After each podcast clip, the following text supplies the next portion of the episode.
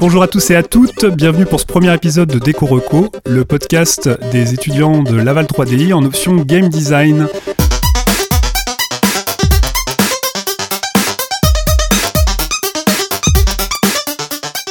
Donc ce podcast, c'est un, petit exercice entre nous, euh, voilà, donc sans grande prétention. On va essayer de vous présenter toutes les semaines quelques jeux coup de cœur. On va essayer de vous présenter les mécaniques de gameplay qui nous ont semblé particulièrement intéressantes. Cette semaine, donc, euh, quatre chroniques au programme. Euh, moi, j'ai prévu de vous présenter Another World, le jeu d'Eric Chahi qui est sorti en 1991, qui est, pour moi un gros gros gros coup de cœur dans, ma vie de gamer. On écoutera Rémi qui nous parlera donc de The Last of Us Part 2. Tom nous présentera le jeu Minute. Et pour finir, donc Vassili nous invitera à troller au sein du jeu Dark Messiah of Might and Magic des studios Arkane.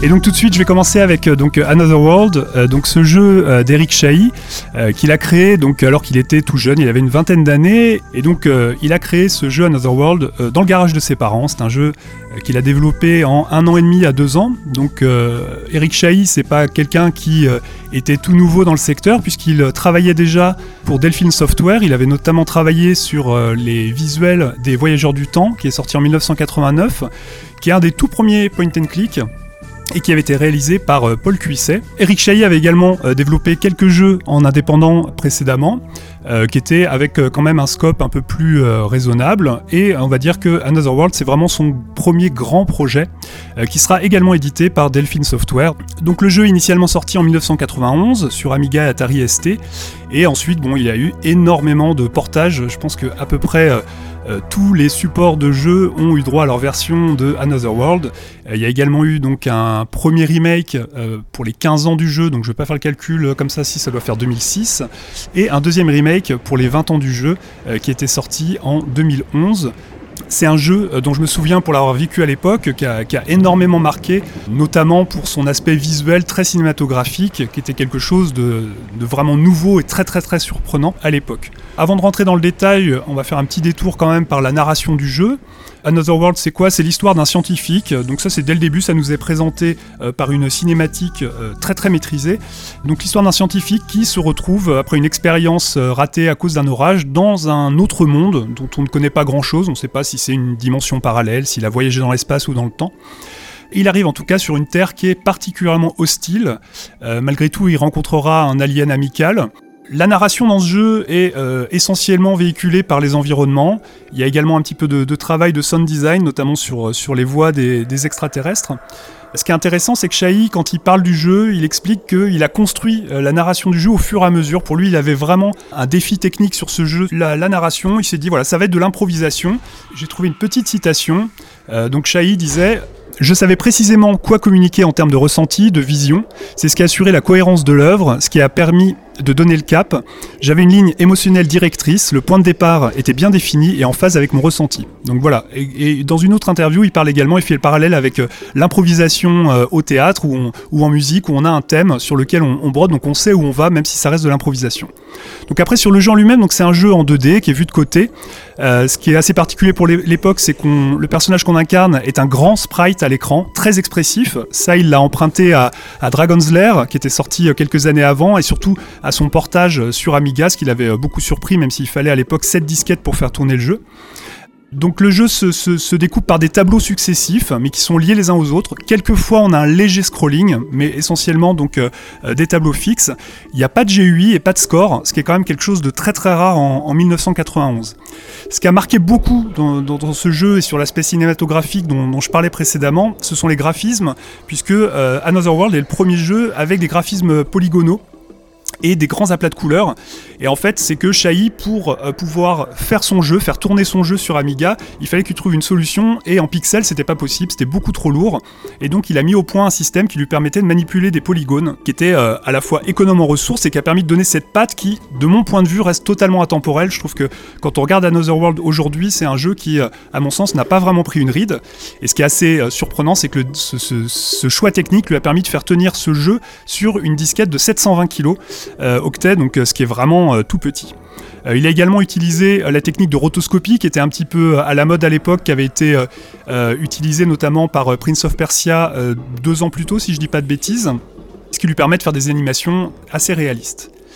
Après, ce qui est intéressant, je vais m'attarder un peu plus sur le, sur le gameplay, c'est qu'on a quand même un, vocabulaire de base assez réduit, c'est-à-dire que on a euh, la touche du haut qui nous permet de sauter ou de monter, la touche du bas de descendre, la gauche, la droite pour se déplacer, et un bouton pour le tir.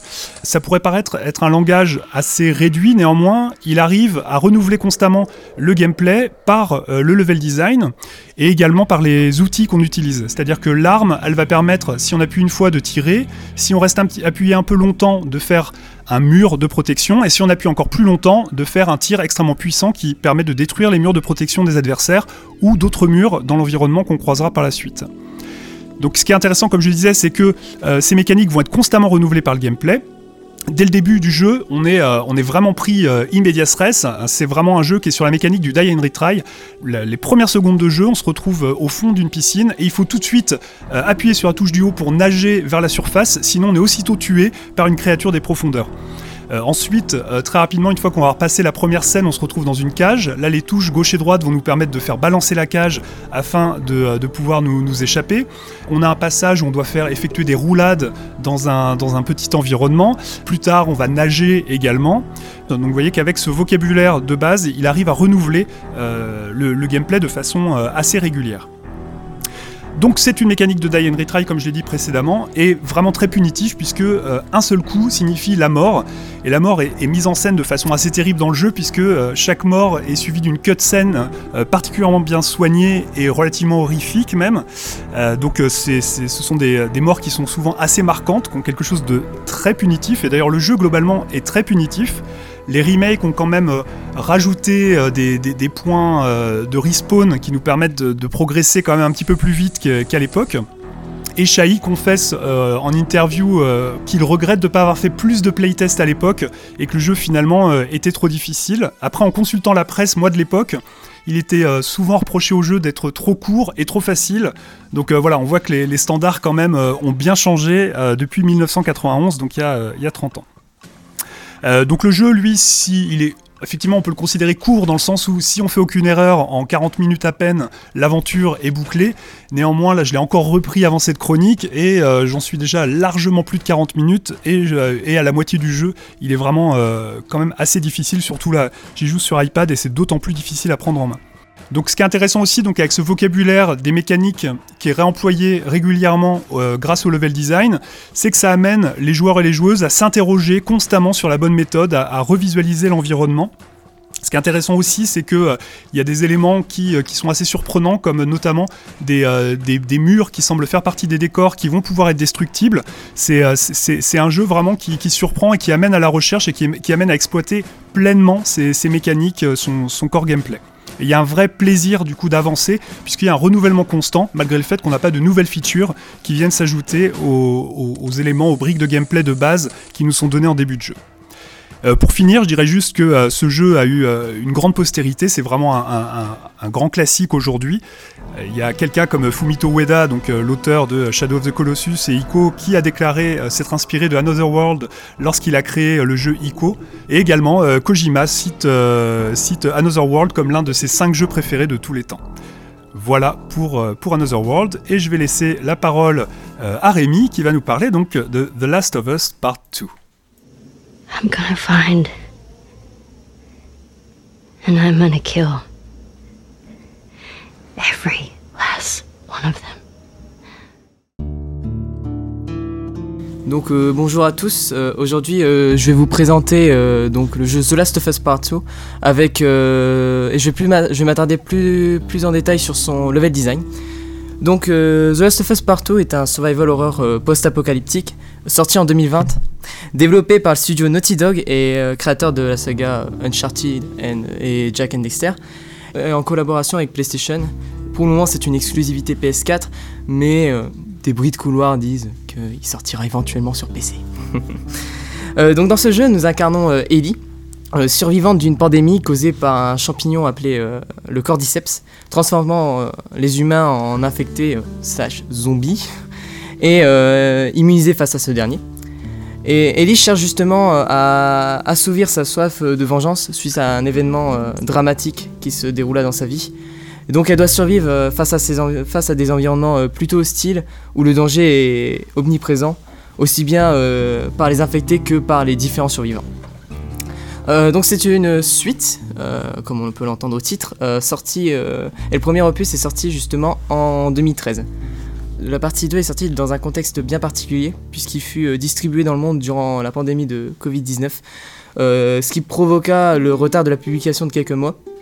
Et c'est intéressant car euh, en fait le jeu peut nous montrer euh, une vision éventuelle, bien sûr, en cas de pandémie euh, éradiquant la majorité de l'humanité.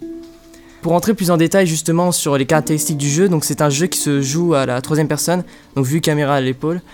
Je vais revenir un peu plus en détail dans mon analyse du jeu sur justement cette caméra. Et en fait, il reprend justement les conventions d'un TPS classique, telles que la gâchette gauche pour viser, euh, celle de droite pour tirer, euh, aller dans une direction avec le joystick gauche et regarder avec le joystick droit. Euh, excepté pour la course qui se situe sur la gâchette supérieure gauche, donc L1, au lieu du bouton du joystick gauche qui est L3 du coup, puisque justement c'est pour avoir une meilleure maniabilité lors des phases de fuite ou même lorsqu'on veut foncer sur l'ennemi et, vouloir le tuer. Comme je l'ai dit en début de ma présentation, euh, je vais parler principalement du level design et pourquoi le level design de The Last of Us Part 2 il est réussi. Ce qu'il faut savoir, c'est qu'en fait, comme le premier opus, ce jeu est en fait un jeu de rail, un jeu conduit. Euh, en fait, c'est parce que c'est un jeu avec un fil conducteur, euh, souvent justifié par la narration, qui nous empêche de revenir en arrière. Donc, dès qu'on a passé une zone, il est impossible de revenir en arrière, on doit continuer dans l'histoire. C'est un genre qui s'est démocratisé au fur et à mesure des années et qui s'est vu améliorer en, en tentant quand même euh, d'apporter euh, une certaine liberté aux joueurs parce que c'est vrai qu'au début ça pouvait être vachement compliqué. Euh, on se sentait restreint, on n'arrivait justement pas à sentir cette liberté d'action et on, sentait justement qu'on était obligé de faire ce qu'on devait faire. Et Just of Us Part 2, partout justement, essaye de faire partie de ces productions qui tentent de rendre attractif, attractif ce genre, surtout en corrigeant les défauts du premier opus. Euh, pour cela, on peut, on peut penser euh, à sa narration environnementale. Donc en fait, le joueur, il est extrêmement guidé tout en ayant une grande liberté d'action. Euh, cela passe par des éléments de level design comme la géométrie, donc liée à la direction artistique. Elle prend inspiration du romantisme moderne qui consiste en fait à détruire, avoir des zones complètement détruites. et en fait, ça va permettre justement d'encadrer les zones de jeu et de pouvoir guider euh, le joueur dans, différents endroits de chaque zone. Euh, sachant que les zones comparées au premier opus sont beaucoup plus vastes. Dans le premier opus, on a vraiment cette sensation de couloir, alors que cette fois-ci, on est vraiment sur un jeu avec des zones plutôt libres. On va pouvoir euh, pas mal looter, mais également faire face à différents ennemis qui qu'on ne pensait pas qu'ils seraient à un tel endroit, alors qu'en fin de compte, bah si, et du coup, on tombe directement dessus et on est obligé d'improviser sur place. également, autre élément qui vient vraiment guider le joueur, c'est la lumière. Euh, il y a une certaine maîtrise du clair-obscur qui est assez présente et euh, également les couleurs afin justement de montrer bah, tel endroit il faut aller euh, parce que justement il est mis en lumière, mise en, lumière justement grâce à la lumière et les couleurs, la palette de couleurs choisie pour le jeu. Également, comme dit juste avant, j'allais revenir justement sur la caméra. En fait, la focale de la caméra, elle est, elle est vraiment restreinte. Elle se restreint à la vision de l'avatar du joueur. Euh, comme ça, ça permet de donner une certaine euh, profondeur de champ pour euh, montrer, pour mettre en valeur justement les éléments essentiels, que ce soit de l'environnement ou de la lumière, et que c'est a assez de place justement pour les voir, et ça permet également de guider le joueur d'un seul regard sans forcément qu'il réfléchisse pendant trois quarts d'heure à, savoir ok où est-ce que où est-ce que je dois aller. Également, il y a pas mal d'éléments collectables, donc par exemple des documents qui viennent amener à la narration, mais ces éléments collectables nous permettent également de savoir à quel, à quel endroit il, faut, il faut aller pour avoir peut-être d'autres éléments collectables qui vont nous amener vers d'autres endroits pour justement avoir de plus en plus de récompenses et que le joueur soit gratifié justement de d'explorer toute la zone pour pouvoir justement euh, avoir assez d'éléments pour avancer dans le jeu. Pour finir, euh, ce qui est de l'un des éléments les plus importants de ce jeu, c'est euh, son sound design, que ce soit aussi bien par la musique qui vient se qui, vient se varier en fonction de, du niveau d'alerte par exemple des ennemis, ou même en fonction des, des, différents, des différents niveaux d'alerte, justement, euh, ça ne passe pas que par la musique, mais également par le sound, euh, sound design, euh, certains, certains bruits que font les ennemis lorsqu'ils sont alertés de notre, de notre venue, ou également lorsqu'ils communiquent entre eux. Parce que oui, en fait, l'IA humaine, c'est un énorme atout dans le jeu. parce que chaque IA a sa propre personnalité et son propre comportement qui va donc prendre euh, des décisions. Ça peut être des positions stratégiques dans le niveau ou bien, euh, la manière de se battre par exemple. Et cela va être en fonction de sa capacité à réagir face aux joueurs ou, bien même aux infectés, puisque justement on peut attirer les infectés vers, euh, vers les, les, IA humaines si, si, on le souhaite. Ou bien même lorsqu'ils reçoivent justement des informations, dès qu'ils savent, dès que quelqu'un sait où est-ce qu'on se trouve, dès qu'un survivant sait où est-ce qu'on se trouve, il va alerter les autres pour justement que tout le monde se rassemble là et euh, viennent justement essayer de, nous, de tuer notre avatar. de ce fait, c'est ensuite au joueur euh, d'adapter euh, sa stratégie de jeu en fonction des rencontres qu'il va effectuer. Et cela passe justement par tout le système de combat réinventé. Donc il faut savoir que le premier opus était assez basique en termes de, en combat, c'était vraiment un TPS très très classique. Alors que cette fois-ci, en fait, on reprend les mécaniques du premier, comme par exemple la possibilité de marcher, de courir, s'accroupir, viser, tirer, euh, recharger, étrangler euh, par l'arrière, frapper ou même ramasser des objets ou, des, ou différentes munitions. Euh, néanmoins, le système de combat au corps à corps fut complètement révisité afin de rajouter la possibilité d'esquiver, ce qui engendre des zones de combat beaucoup plus grandes, mais également la possibilité de se faufiler entre, des fentes de murs et de ramper au sol, permettant justement d'élaborer des stratégies différentes et de les adapter en fonction de différentes situations.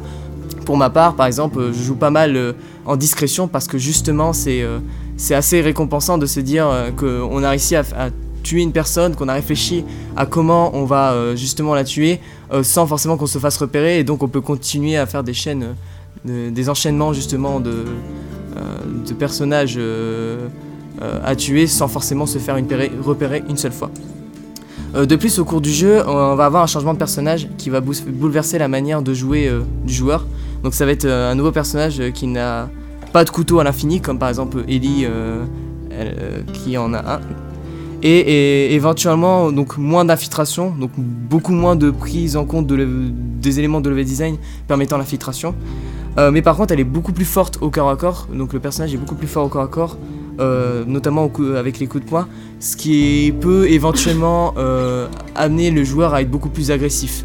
Ce qu'il faut savoir, c'est qu'en fait, euh, c'est pas la première fois que euh, ce genre d'élément fut euh, inventé dans le jeu vidéo. On peut comparer par exemple avec l'environnement libre, mais qui reste quand même un jeu de couloir comme Tomb Raider, Thief ou, bien même Dishonored mais également par rapport au changement de personnage, donc un personnage bien sûr opposé, tel que avec Halo 2 et Halo 5, ou bien même Crash Bandicoot 4, It's About Time. Ce qu'il faut savoir, c'est que euh, justement, The Last of Us 2 reprend euh, les atouts liés au level design de, ces jeux, euh, mais de par la pertinence et la cohérence du mélange de ces idées, et de par également son niveau de réalisme en termes de détails dans l'environnement, Naughty Dog a réussi à développer un excellent level design, ce qui lui valut en partie le, Game of the Year de 2020. Bah, merci Rémi pour, ce, pour, cette analyse détaillée. Est-ce qu'il y a des personnes qui avaient des questions, des remarques au sujet de The Last of Us Part 2. Donc moi c'est Steven et juste pour revenir rapidement sur le level design de The Last of Us Part 2, il y a une chose que j'ai pas trop aimé dedans, c'est au niveau du rythme. Je trouve que c'est aussi lié à la narration et sans rentrer dans le spoil, je trouve qu'on a vraiment une cassure. On a une alternation entre des niveaux plutôt ouverts et des niveaux plutôt fermés, on n'a pas vraiment de, de, continuité ou de cohérence. Et la narration fait qu'on a un rythme de jeu qui est globalement euh, qui qui est original, et je salue la proposition originale, mais moi personnellement ça m'a pas spécialement touché. Donc voilà. Eh ben, je vais laisser la parole à Tom, qui devra reprendre à zéro sa chronique toutes les 60 secondes.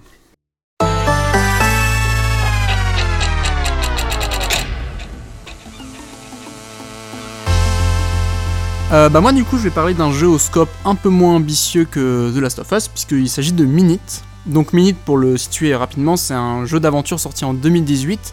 C'est un jeu indé qui a été édité par Devolver Digital, ce qui est souvent un gage de qualité. Et euh, personnellement j'ai eu l'occasion de le découvrir parce qu'il a été offert gratuitement sur Epic Game Store. Ce qui fait qu'en fait euh, sur, mon premier, sur ma première partie je ne connaissais pas du tout le jeu et du coup j'ai tout découvert de zéro ce qui était très intéressant parce que c'est vraiment comme ça que j'ai l'impression que les gens veulent qu'on découvre Minute.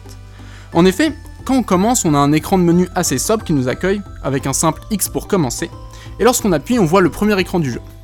Si on a déjà joué à des Zelda en 2D, on va tout de suite se sentir euh, en terrain connu, puisque c'est littéralement ce qu'est Minute. La caméra est de dessus, c'est en pixels noir et blanc, et on commence dans une maison où on voit un petit chien, notre petit personnage, qui est un peu farfelu d'apparence on va commencer à sortir, explorer le monde, et on se rend vite compte qu'on est bloqué par plusieurs buissons. La caméra passe euh, de différents écrans à différents écrans, elle ne scrolle jamais, et on va euh, explorer plusieurs euh, petits écrans avant de tomber sur une plage où on va y trouver une épée. Réflexe, on la ramasse, et là, c'est là que Minute va vraiment commencer. En effet, après l'écran qui fait toujours très Zelda, qui nous indique qu'on a ramassé une épée, on voit un compteur apparaître en haut à gauche de cet écran, et ce compteur diminue à chaque seconde. Et en fait, c'est tout ça le principe de Minute, c'est que c'est un Zelda, mais lorsque le compteur arrive à zéro, on meurt et on recommence dans notre maison. On doit alors explorer un monde qui est assez vaste, puisqu'il comporte trois zones, un désert, une zone de départ et une usine désaffectée. Et euh, on a le challenge de ne pas pouvoir rester plus de 60 secondes à la suite dans ce monde. On va avoir plusieurs points de réapparition, et en fait, comme on n'a que 60 secondes, on va être obligé d'en changer régulièrement pour explorer une zone. Durant le jeu, comme dans un Zelda, on va récupérer différents objets, par exemple un arrosoir, des palmes, qui vont nous permettre différentes actions. Par exemple, à un moment, on va aller dans un désert où quelqu'un va être assoiffé, on doit alors l'arroser pour lui donner de l'eau. Sauf que on peut avoir qu'un seul objet à la fois. Ça veut dire que si on récupère l'arrosoir, on abandonne notre épée, et par conséquent, ça va être beaucoup de décisions à prendre. Puisqu'en fait, le jeu n'est pas dur en soi, et c'est ça que je trouve très intéressant. Il n'y a que deux boss, dont un qui se one-shot, Sauf que ce boss qui se one-shot, il faut aller dans le désert pour le trouver. Et le désert, ça prend à peu près 40 secondes pour aller à cette zone-là, en partant du point de respawn le plus proche. C'est-à-dire qu'on utilise 40 secondes pour y aller, on n'a plus que 20 secondes pour le battre. Et en fait, c'est vraiment ce côté-là où euh, toute la difficulté vient de savoir gérer son temps et d'y réfléchir.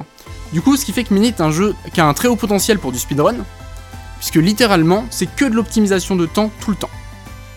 En termes d'histoire, Là, c'est assez secondaire, même si on a un univers assez riche, avec beaucoup d'humour. Puisqu'en fait, on apprend juste si on revient sur la plage où on a trouvé l'épée, on voit un employé de l'usine qui nous dit Ton épée est maudite, va à l'usine pour réparer ça. Et en fait, ça va être tout le jeu. Le jeu, ça va être se rendre à l'usine pour euh, battre le boss final qui va euh, être lié justement à cette médition d'épée, pour pouvoir s'en sortir. On a pour ça plein de mini-quêtes qui vont nous permettre de récupérer euh, des objets. Par exemple, pour pouvoir avancer dans le jeu, il est obligé de récupérer 7 pièces d'or pour pouvoir acheter les chaussures de course. Et pour récupérer ces 7 pièces d'or, on va devoir effectuer des quêtes. Et ça va nous être donné par les personnages. Et là aussi, ça se voit que c'est réfléchi en termes de gameplay. Parce qu'en fait, on ne va pas avoir un bouton pour appuyer pour lancer le dialogue, mais dès qu'on va se retrouver près d'un personnage, il va se mettre à parler. Sauf que du coup, ce temps de dialogue va être inclus dans les 60 secondes. On a par exemple un moment un personnage qui est une espèce de vieille tortue à côté d'un phare, et son dialogue est très très long. Ça veut dire que tant qu'on n'a pas récupérer l'objet des chaussures qui nous permet d'aller plus vite, il est impossible de voir son dialogue jusqu'au bout. Donc, parce qu'il dure à peu près 40-45 secondes. Et il va nous indiquer comment aller récupérer euh, certains objets. Donc en fait, ça va vraiment être des allers-retours en essayant tout le temps d'optimiser au maximum son temps, c'est-à-dire on va récupérer des palmes qui vont nous permettre de passer par un raccourci, on va pouvoir couper un arbre, on va passer dans des tunnels. Et en fait, ce qui fait que d'une map qui est quand même assez petite, je crois qu'il y a une soixantaine, euh, peut-être 70 tableaux au total, on va avoir une durée de jeu qui est assez euh, pas impressionnante parce qu'on a un jeu qui dure une à deux heures, mais qui est très convenable et avec une très bonne rejouabilité. Merci Tom. Alors tu as dépassé les 60 secondes, mais, euh, mais on te l'accorde, tu as été euh, hyper efficace. Et euh, voilà, Minute, moi aussi, je l'avais chopé sur l'Epic Game Store, je n'y ai pas encore joué et je crois que je vais, m'y mettre dès ce soir. Est-ce qu'il y avait des personnes qui voulaient intervenir sur Minute Et ben on va finir donc avec la, dernière chronique. Voilà, on va devenir des, des gobelins ou des orques avec Vassili. Ten centuries shall the fortress stand, walls of spirit wrapped in walls of fire. And horned lords shall bow their heads to one not yet born of the darkest sire. Donc je voulais parler de Dark Messiah of Might and Magic, puisque je, je me refais le, le catalogue de- de- des jeux d'Arkane Studio en ce moment. Et que donc c'était un de leurs premiers hein, en 2006, euh, avec, en partenariat avec Ubisoft. Euh, un jeu qui tourne sur le moteur source, donc le même moteur euh, que, euh, que tout le monde connaît pour Half-Life 2, Garry's Mod et éventuellement Counter-Strike. Ce qui se ressent pas mal dans celui-là, c'est un, action RPG où on va jouer une espèce, alors sur le papier, un, apprenti magicien, mais en vérité un, genre de, de, de bretteur assassin et lanceur de sorts dans une aventure à la première personne où on va tenter de déjouer une prophétie en tuant des gobelins et des orques. C'est très classique, c'est très euh, high fantasy. Ça, se passe dans le monde de, Might and Magic, qui était euh, auparavant des jeux de, stratégie. Voilà, on est dans, ce jeu-là, euh, action-aventure, combat à l'épée, mais il y a un twist, puisque on est dans un jeu d'Arkane Studio, et Arkane Studio, leur dada, c'est les immersive sim. Ce qui fait de Dark Messiah un jeu un peu bizarre. Euh, avant ça, Arkane avait fait euh, Arx Fatalis, une espèce de suite euh, un peu euh, hybride de Ultima Underworld sur lequel certains de leurs développeurs avaient bossé. Qu'est-ce que c'est que l'immersive sim? C'est un, un type de jeu, alors c'est pas clair si c'est vraiment un genre, si on peut appeler ça un genre ou juste une, une philosophie de game design, mais c'est un. Ça a tendance à avoir des, petits mondes en fait très très denses, bardés de systèmes dynamiques. Donc on a euh, des, euh, PNJ qui réagissent à certains euh, éléments, des, systèmes d'éléments comme le feu, la glace, qui vont pouvoir être utilisés par le joueur à son avantage. Et Dark Messiah a de ça, alors hybridé, puisque très très axé combat, donc on n'est pas sur un Dishonored ou sur un Ultima. Mais euh, le, côté immersive sim se fait ressentir, il se fait ressentir dans l'environnement, on va avoir euh, là où un, action RPG plus classique aurait peut-être juste une forge à un moment, on, passe à côté. Euh, là on a une forge qui veut dire qu'on peut interagir avec la forge pour mettre le lingot dedans, pour actionner le soufflet, pour se forger une épée qui va être un, élément qu'on va pouvoir garder. Si on fait attention, tous les environnements sont pensés comme des environnements dans lesquels on vit. Dans une taverne, on va avoir l'arrière-cuisine dans lequel on va peut-être avoir l'occasion de récupérer des victuailles, etc. Là où ça va être un, changement vraiment très très drastique, c'est sur le système de combat. Euh, Qu'est-ce que ça donne? Ça donne un truc euh, assez étrange. On joue supposément un héros classique, euh, un peu chevaleresque de fantasy, mais tous les systèmes qu'on va avoir l'occasion d'exploiter vont faire qu'on se bat comme un rat, quoi. On est en espèce de de dégorgeur, Euh, on est invité à, balancer des tonneaux sur nos ennemis, alors euh, à utiliser le- l'environnement pour les pousser dans les escaliers, nos sortilèges, il y en a un qui est, génial, qui est un- une plaque de verglas, donc tu mets ça en haut d'un escalier, l'ennemi se casse la gueule dedans, ça a un impact sur le type de personnage que tu, tu incarnes, dans le sens où le combat euh, ressemble à une baston de barre du début à la fin, et je trouve que c'est très intéressant. Alors c'est pour Dark, euh, Dark Messiah, ça fait qu'il y a une grosse dissonance narrative entre le personnage que c'est censé incarner et, la façon dont il se comporte. Ça, crée de l'humour et ça c'est peut-être une bonne piste pour les immersive sims en règle générale. On parle beaucoup dans le jeu vidéo de, power fantasy, euh, le, fantasme qu'on essaie de vendre avec un, jeu, avec un, un mode de gameplay. Souvent on tourne un peu autour de la même chose, on nous propose d'incarner euh, des... voilà, des, euh, des- des figures un peu monolithiques, euh, des, euh, des, des avec un, beau menton bien viril et des gros muscles qui, qui écrasent l'adversaire. Et c'est le fantasme de gameplay qu'on veut aussi vendre, et, Arkane euh, fait pas exception. Après ça, ils ont fait Dishonored. Corvo Atano a beau ramper dans les égouts, manger du, rat en brochette et balancer des cailloux sur les flics. Dans le marketing et un petit peu dans la narration, c'est quand même genre le, daron grisonnant avec un regard d'acier euh, qui, qui, qui, est froid, efficace et, viril, ça pourrait être différent. Moi je pense qu'on pourrait envisager des, héros d'Immersive Sim qui ressemblent un peu plus à leur gameplay. Et la piste pour ça, c'est un peu le fantasme du gobelin. On l'a vu avec euh, Goose Game, il y a un vrai plaisir. Pas besoin de, convaincre les joueurs de se comporter comme des, euh, comme des sales gobelins, d'être une menace de 50 cm de haut qui euh, agissent gratuitement. On veut ricaner, on veut vaincre par la ruse. Et je pense que l'Immersive Sim est un candidat idéal pour accomplir un peu cet autre fantasme, puisque en fait on le voit aussi avec un autre titre, alors que je vais qualifier ici d'Immersive Sim, c'est débattable, mais Hitman tendre des pièges, euh, utiliser l'environnement pour assassiner des cibles, euh, c'est drôle. un, joueur qui utilise les systèmes de jeu pour euh, accomplir son but, ça ressemble à de la mesquinerie, ça ressemble à des mauvaises farces. ça devrait un peu, je, pense, se ressentir dans le type de personnage qu'on nous invite à incarner. L'immersive sim en plus est toujours un peu dans cette contradiction. Avec Dark Messiah, il penchait plus vers ce genre de baston de de avec Dishonored, ils ont essayé d'hybrider avec euh, euh, un jeu d'infiltration, assassinat. Aujourd'hui, on voit que la solution c'est plus de combat avec, euh, avec Deathloop qui rajoute du shoot dans, la recette. Je pense qu'une solution pour, je dirais, résoudre la contradiction de l'immersive sim, ce serait le, goblinage, le, mode gobelin, nous proposer d'être des horribles petites créatures pour réaligner le gameplay et le fantasme qu'on propose aux joueurs. Merci Vassili de nous avoir invités à, troller euh, les Immersive Sim. Est-ce qu'il y a euh, des, réactions, des remarques, des questions pour Vassili? Eh ben, eh ben, le premier épisode va s'arrêter maintenant. Euh, on avait prévu de faire des épisodes d'une quinzaine, vingtaine de minutes. Je pense qu'au montage, je dois déjà être à beaucoup plus que ça. Je crois que je dispenserai le, podcast de ma chronique la semaine prochaine. Donc, bah, je vous donne rendez-vous la semaine prochaine et en attendant, go go blin